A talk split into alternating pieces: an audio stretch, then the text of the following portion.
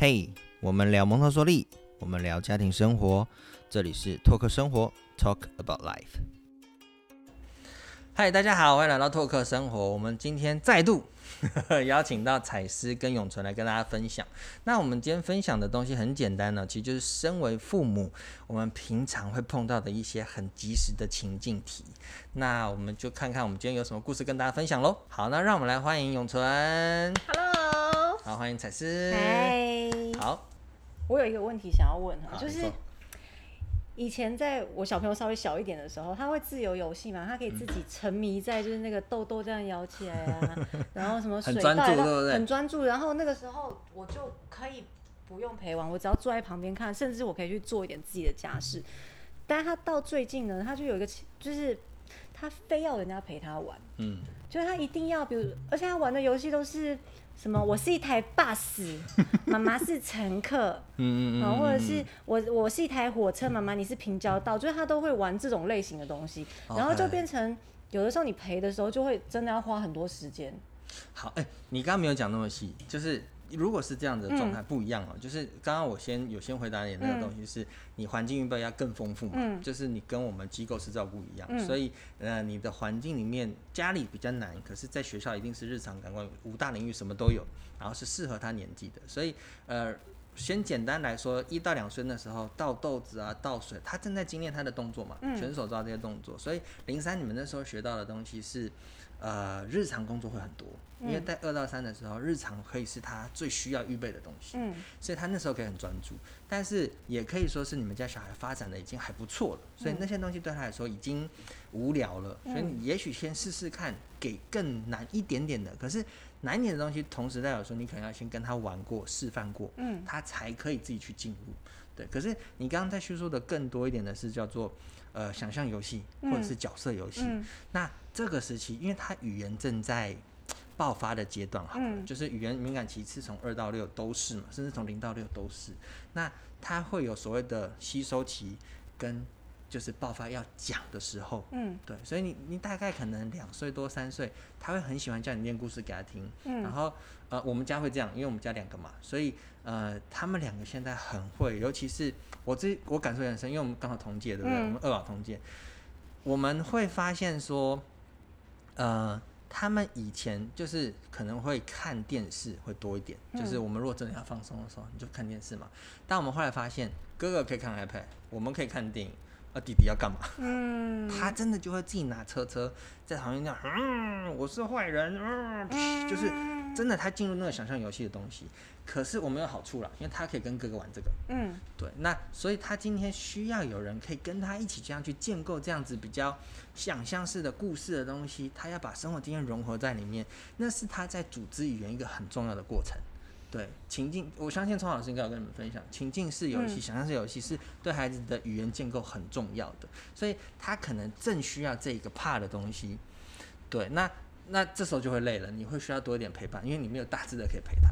我们我们可以放手，他们两个现在很常，我们回去煮饭啊，他们自己把乐高拼成一个城堡也好，嗯两个人就看，但因为也跟他的经验有关了，因为我们很常让他们看可能什么狗开家，就是那种卡通的东西，嗯所以他们会比较玩那种有一点啪啪啪打来打去的东西。我大娃跟我们一起看 Avengers，所以所以他们会去创造这样的游戏，那那是他需要的。那因为一个一个，我们其实很常，为什么我会问你说要不要生二宝？因为我们很常有一种感触，就是说，一个小孩呀、他真的会有一点无聊。嗯我们我们晚上带出去散步啊，他们两个人就可以自己玩的很开心，我们就牵手在后面约会，那那是另外一种幸福。虽然说二宝会很爆炸，可是那是另外一种需要也好，嗯或者是那个你会觉得说啊，好了，两两个好像真的不错。对，那你就可以多一些时间，然后他们真的会去自己去创造很多东西。对，所以我有两个面向了，一个是环境更丰富一点，但是丰富就代表说你要花时间陪他。可是，呃，孩子会去真的，你会感受到什么东西是他喜欢的。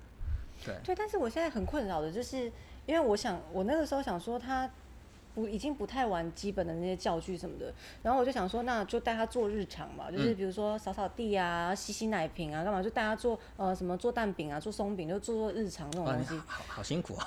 对，但是呢，他后来就开始就说不要，就我会问他说，那你今天要洗奶瓶了吗？他说我今天不想洗奶瓶，哦然后就开始在那边又在撸车子，就是就是等于他好像暂停了他其他的东西，然后都在玩这种想你你所谓的想象游戏。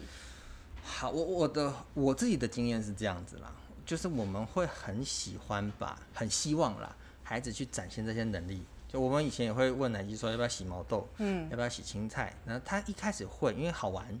可是呢，当这个东西变成是有一点像是那种他的工作好了，不是不像我们很强调的边玩边学，有没有？嗯变成是好像他必须做这件事情的时候，孩子其实会有一点点抗拒。但呃，每一个孩子真的不一样。可是因为我没有逼他做这些，我只是邀请他，我说你要不要跟我一起什么？就是我没有说一定要或一定不要对一定要一定不要，对但是邀请而已。我自己觉得那是一种感觉，因为我也我也都是用邀请的。嗯然后他一开始会，到后来可能啊，就像我们不是有说，但这也是讨论啊，就是嗯我们不是会说孩子都会有所谓的这个敏感期被满足了吗？嗯所以这个工作对他，那对我们来说是家事嘛，对他来说，他一开始是觉得是他要探索，他好玩，嗯，完了之后呢，他他过啦，他不需要了，所以他会他会 say no。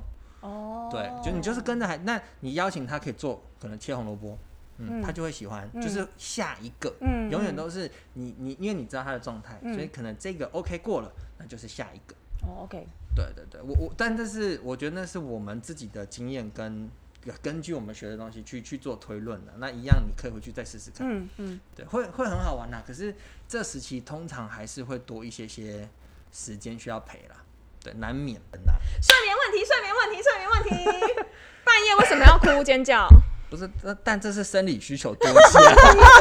那是 但是月经吧但还是就就是在成长痛啦，或者是痒，那是另外一回事啦。可是我的意思是说，尖就是怎么讲，不舒服是不舒服，但是我们家也会夜惊跟不舒服，但是他就是会发脾气。然后几次跟他讲，我就说你晚上不管你是什么样的状态，但是你你可以跟我讲，你不要发脾气，行不行？因为他觉得我后这是在半来发现他可能是在做梦、欸。对对对对因为后来有后来有几次，爸爸就套出他话来了。他就是说他梦到恐龙还是什么东西。对对对对对所以对对后来他现在很少夜惊，是他只要一旦开始那个时候，就会说你做梦了，对，然后他就会康荡下来。你讲出他心中要的东西就会对了。对，就是从那次之后，我只要我只要发现他在发脾气，或者他在尖叫、在哭的时候，我只要提醒他说：“你现在在家里，你很安全，你做梦了。”对对对对他就，会马上平静了。我们家对以前都是就是啊弄半天干嘛都不行，然后摸他，然后吼吼他，没有他反而就是更对对对对气对对，嗯都会都会以前。都会更生气。我都会问他说：“你是被坏人追，啊真的被坏人追，或者说有时候是被老虎追。”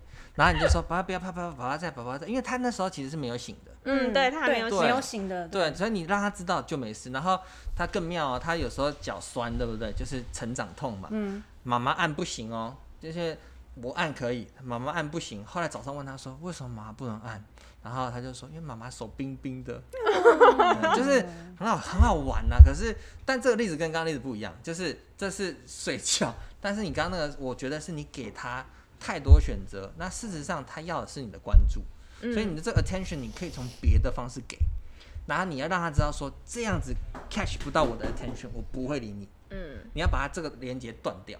但但是我觉得每一个按按那个状态又不一样。可是 for 这件事情的话，我觉得不是让他尖叫去哪边叫，或者是能不能他不能尖叫，没错我真的，给他太多选择了。，对，太多选择了。我所以现在就是跟你说一就一，说二就二，shut shut the fuck，不是，但是你要能 catch 到的是他要你的注意力这件事。嗯，所以你从别的地方，或者是说你可以跟他创造一个你跟他的专属时间，让爸爸去顾妹妹，你跟他的专属时间，睡前固定十分钟，这种他会有安全感。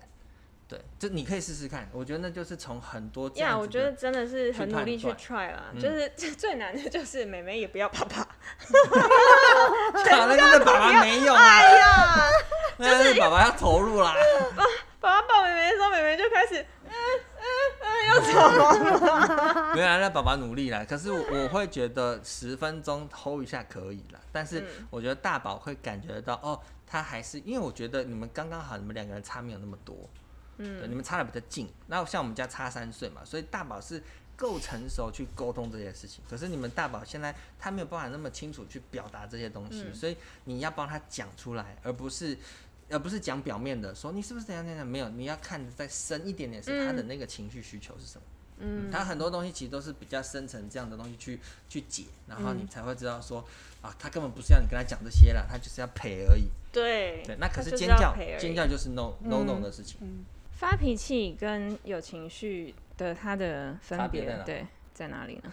你怎么问跟我岳父一样的问题？我想也是很多人的问题，我帮大家问出来为什么，对不对？我我我会我这样解释啦，就是你可以难过嘛，你可以哭，但是如果你在哭的时候，你给我踢脚，那就叫发脾气。你没有你没有那 我儿子是在发发脾气 我们从小就是让他们知道说，你都可以有这些所有的情绪。我们都会跟他讲说，好啦，你很想坐哥哥这个位置，对不对？我们知道，可能你你会去帮他设想所有的情境嘛，因为哥哥是粉红色，他是黑色，啊，好巧不巧，他就喜欢粉红色。我说，对你喜欢那个粉红色，对不对？我说，但那个那是哥哥从小做到大的。当然，我们家的东西是。那都不是你们买的嘛，都是我们买的嘛，所以我们给他们的观念是说，家里的所有东西是大家一起的。可是那个是我发问哦，是在哥哥一开始没有弟弟的时候，你就已经先跟他建立了，还是一直都是这样，对。但是我为什么我会跟哥哥讲一个事情？我说哥哥，你已经爽三年都没有人跟你抢、欸、弟弟现在出来，他一出来就有人跟他分呢、对。可是我觉得那只是一个你跟孩子好玩的方式，嗯但是我们会让他知道的一个观念就是，所有东西都大家一起的，你没有一定有，我们有跟他讲说，有些特定玩具，譬如说你生日特别我们带你去买的，那那就是你专属的。其他所有东西大家都是一起，虽然那是你从你零岁玩到现在的，但是弟弟出来了，大家就是一起分享。哎、以后还有一个妹妹、哎对啊？但是那个 key point 是你事先已经跟他说了，但如果像是我。一开始没有跟他说，真的的确所有东西都是他的嘛？对所以现在我跟他说，哦、这一个是我们家的，因为我就改口啦，我就说，嗯，因为我现在在找方法了，我就我就改口，我说，嗯，那个这个玩具是谁买的？嗯，好像妈妈、爸爸。我说那，但这个东西是我们家的，因为他每次要说是他的的时候，我就会这样说。可是这个是抵触他过去两年半他所有的认验知对，经验，所以那又要怎么办呢？这种这种事后修补可以怎么做你这？就害我，就是我就完全不敢生恶宝，因为我们家我也是教育他说，你的东西就是你的，你可以决定你要怎么玩，你要借给谁，不想借也没有关系。对对对啊，我之前也是这样啊。对，那完了，那阵我还是痛期啊嗯，阵痛期。嗯，班上有一个我同学可以叫我们，家大老师 跟你们聊聊他的心路历程。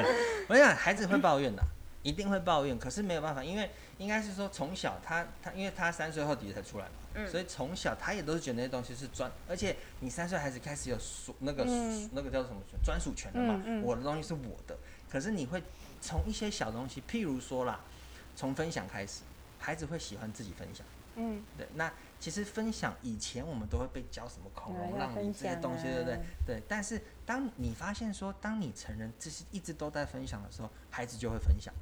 所以那个是很自主，孩子大宝二宝就会出现的东西。那当这些东西出现的时候，你可能可以有多一些些跟他沟通了。我们是从这样开始，但是势必的他会有阵痛期。前阵子他才刚跟我讲一个，但这是另外一件事情。他在刚他，我想那那情境是这样，他们前一天我们让他们吃麦当劳的早餐。所以呢，麦当劳早餐，我们早上就让他喝雪碧，这不太好。但反正早上他喝雪碧，然后那个现在麦当劳是两个柳橙汁嘛，就是瓶装的那种。那大宝呢，他比较你知道比较跳没有，就先把雪碧灌光，就他们先喝完雪碧。二宝那天早上就很很开心，他就把柳橙汁自己喝光。嗯所以在大宝的认知里面，他觉得第二罐柳橙汁是他的，嗯因为你分配本来就是一人一罐，对不对？嗯隔天礼拜六吃完之后，礼拜天剩一罐柳橙汁啊，那、是不是应该平分？嗯他就觉得那个是我的，然嗯，后我这关这件事情沟通，他最后直接唠狠话哦、他跟我讲说，你们都这样偏心，都比较疼弟弟。啊我当下真的是，我我当下我其实已经断裂了，我当下就跟他讲，我当下就跟他讲说，我真的就跟他讲说，我说南希，你如果这样觉得的话，那我没什么话可跟你说了，我转身就走了。我那那个真的是，那你怎么跟他沟通？因为我也好好跟他讲，我有跟他讲说，昨天你们是一人一罐没错，对，但是你选择喝雪碧嘛，哥哥把弟弟把柳橙汁喝完了，今天剩下的柳橙汁就是大家一起平分，但小孩不能接受。他真的不能接受。嗯然后可是我觉得那是平常我们跟他沟通很多，就是所有东西真的就是分享，嗯那没有专属你的，就是大家一起。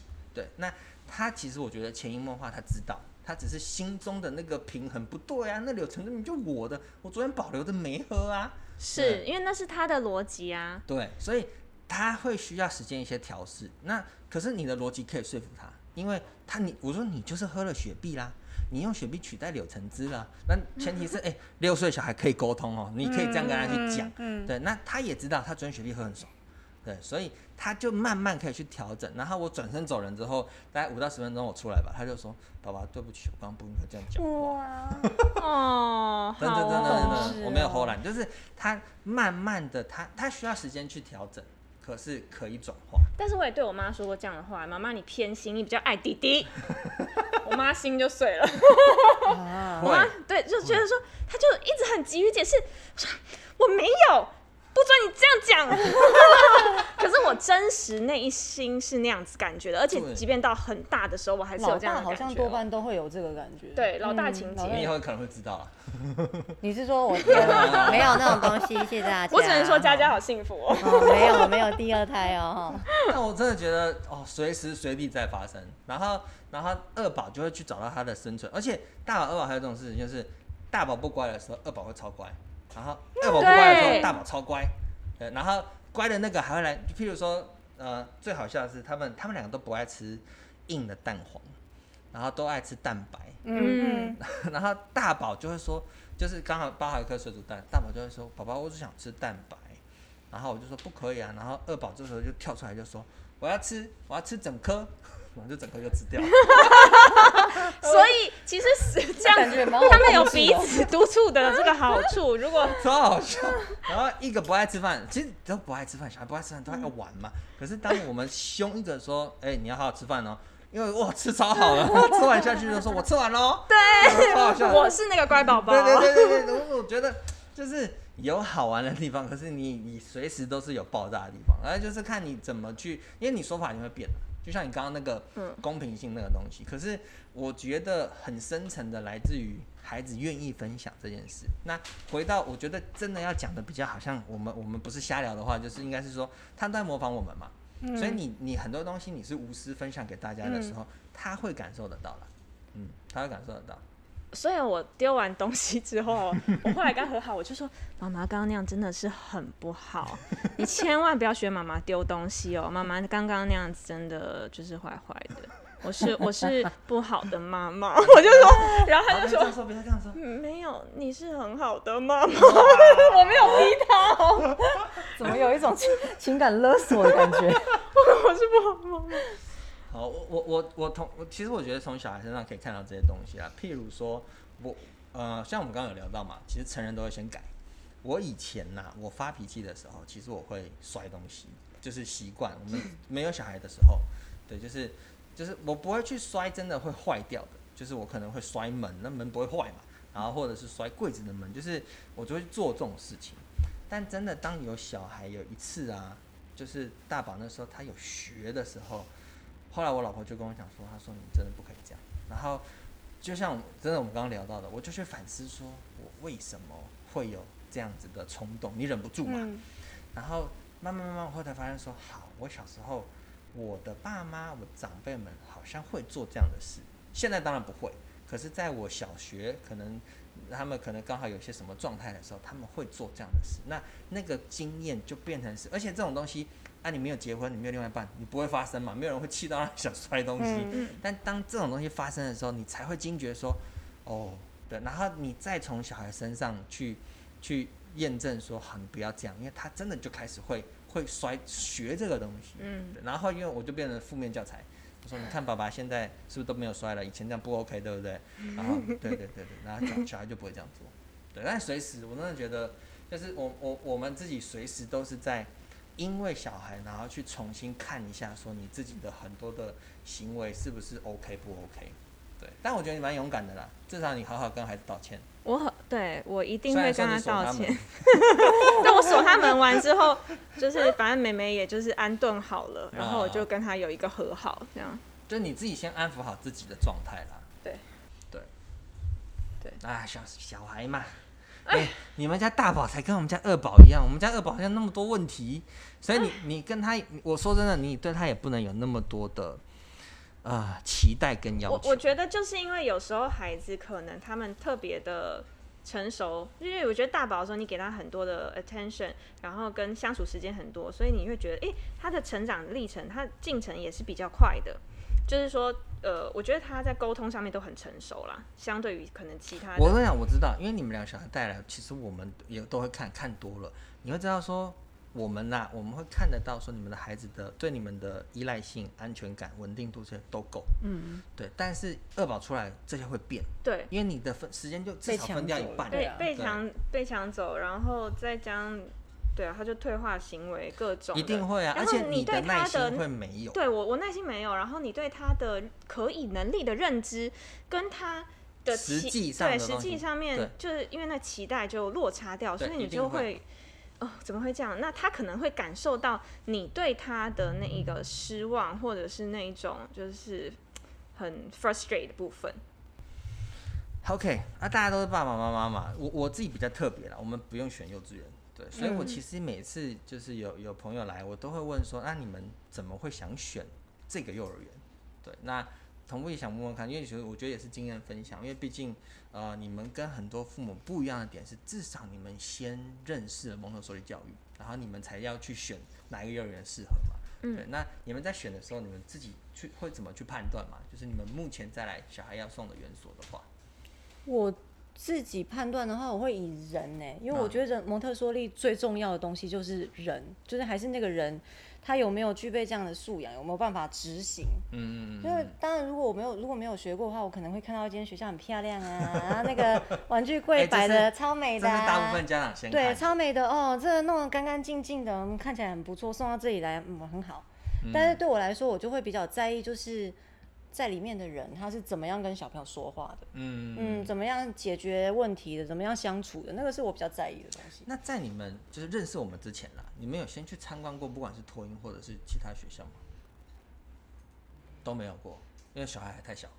对，那时候太小。OK，好，那这样也也就不准啦。但是现在的确是我们的孩子都是准备要上幼儿园的年纪了，嗯就会开始做一些参观啊、比较。嗯，对。那你们目前就除了不要讲我们家的，就是你们去看过别家的吗？有什么感觉吗？就是哈哈，我还没开始看。因为你很确定啊。那你们呢？你自己我我自己有看一些离家比较近的，然后啊风评不错的蒙特梭利幼儿园，嗯但是我觉得真的是跟彩师说的一样，是人，嗯有时候呃，即便是人，也不是说人好或不好哦，嗯，说他 quality 呃，就是 会不会对话，这个人是不是有爱心，不是的，而是就是。呃，气场氛围，就是说说到底还是 是跟人跟人之间，你是不是合得来？所以你在跟人家聊的那个 moment 状态下，你就一直在判断说，这个我后面可不可以对，因为说实在，我看到了离我们家很近的那一间，他们已经 run 了非常久的时间。然后我们是先做了 online interview，然后再做呃这么多道关卡的，对，然后再做现、呃再做现场的 interview 两次，然后才可以参观嘛。才可以参观啊。哎，对，才可以参观。然后，嗯，我我参观完之后，我跟我先生就是两个人就这样勾着手出来，然后彼此互看就，嗯，不行，我们就走了。但是不管是其实它里面啊，或者是老师，我觉得应该是很完美都都完蛮完整的，因为他可以这么严谨的做到这么多的 interview，然后跟你解释许许多多他们的理念跟希望，呃，给孩子的东西，嗯势必他们也是很有那到底是什么想没有打动到你们？哎、我觉得这个，嗯，真的是 feel 哎、就是你就觉得，嗯，它是假的，那个东西反正你没有说是关起来就不。一样了。真的很悬，真的很悬，因为有时你因为那个东西是一种 vibe。嗯，就是比如说，我跟我可以跟 A 很好，而、不是 A 很好，就是我我可以跟呃，比如说我们同一部戏，大家都是同剧的演员，但是我就是特别跟他很好。嗯，那、为什么我就是感觉气场。气场气场。对？可是其他演员哎，专、业的专业啊，然后也是都人很好啊，哦，这个举例大家就懂了，就可是真的就是一个 feel。真的是一个 feel 啊。但是我的意思是说，你在你在选不是人跟人的 feel，而是说你在选这个元素，你你嗯考量到那个 feel 应该是说我孩子进来的 feel 对不对？对，就他在这边的感受。所以，所以为什么我到现在都还没开始看？因为其实我参观的第一家幼儿园就是你们家。哦然后当时我回家的时候，我问他说：“你今天喜欢那个地方吗？”他说喜欢啊，然后就是讲说那哪里有什么什么教具啊什么，他就讲说他喜欢。然后他现在有的时候时不时的还是会提醒说提提起说就是那个那个那个嘟嘟里面嗯有什么什么什么，就是他还是会提起来。哦，对，这个叫 BB，对，我们没有能不要植能能不入这件事情。能对我知道，所以我在想说有要讲吗？我因为我我我也没有想推我们家学校，因为我觉得这个我单纯想聊这个是想说一个很，但说老实话，我们学校一直也很满，所以，嗯但我真的是想从一个呃，因为我没有这种经验，我很难去。当然，我们参观过很多学校嘛，我们去评估很多学校，我们一定会有一些判断。嗯可是我们会想从家长的身份角度去知道说，哎、你们真的很实质上考量到的点是什么？其实真的就是看小孩回馈，对不对？对，嗯，看小孩的回馈跟呃这间学校要给孩子们的价值观是什么，OK，所以那那那间可能就是比较精英精英教育的感觉，就是各种不一样。就是参观了几间，就是他们有他们想要给孩子的价值观。你在那一间园特别的园所里面，你会属拥有属于那一间园所想要给你的 DNA。哦那假如说，比如说我今天是一个呃，我自己本身是有一个有信仰的，有基督信仰的，那我今天把我的孩子送去那边的时候，那假如说这这间园所它是呃，他们有一个是在拜拜的，说是或者是烧香的一个仪式动作，那我就那我就觉得哦，那好像跟我想要给他的东西会不太一样，但是跟呃其他宗教跟我的宗教这个是无关的，是不是？是不是好或对错不不不是我但只是我想要给。他的东西是什么？了解。好，那今天谢谢永存跟彩丝过来，然后感谢你们分享你们在跟孩子之间相处的一些互动，然后我们就下次见喽，拜拜。拜拜。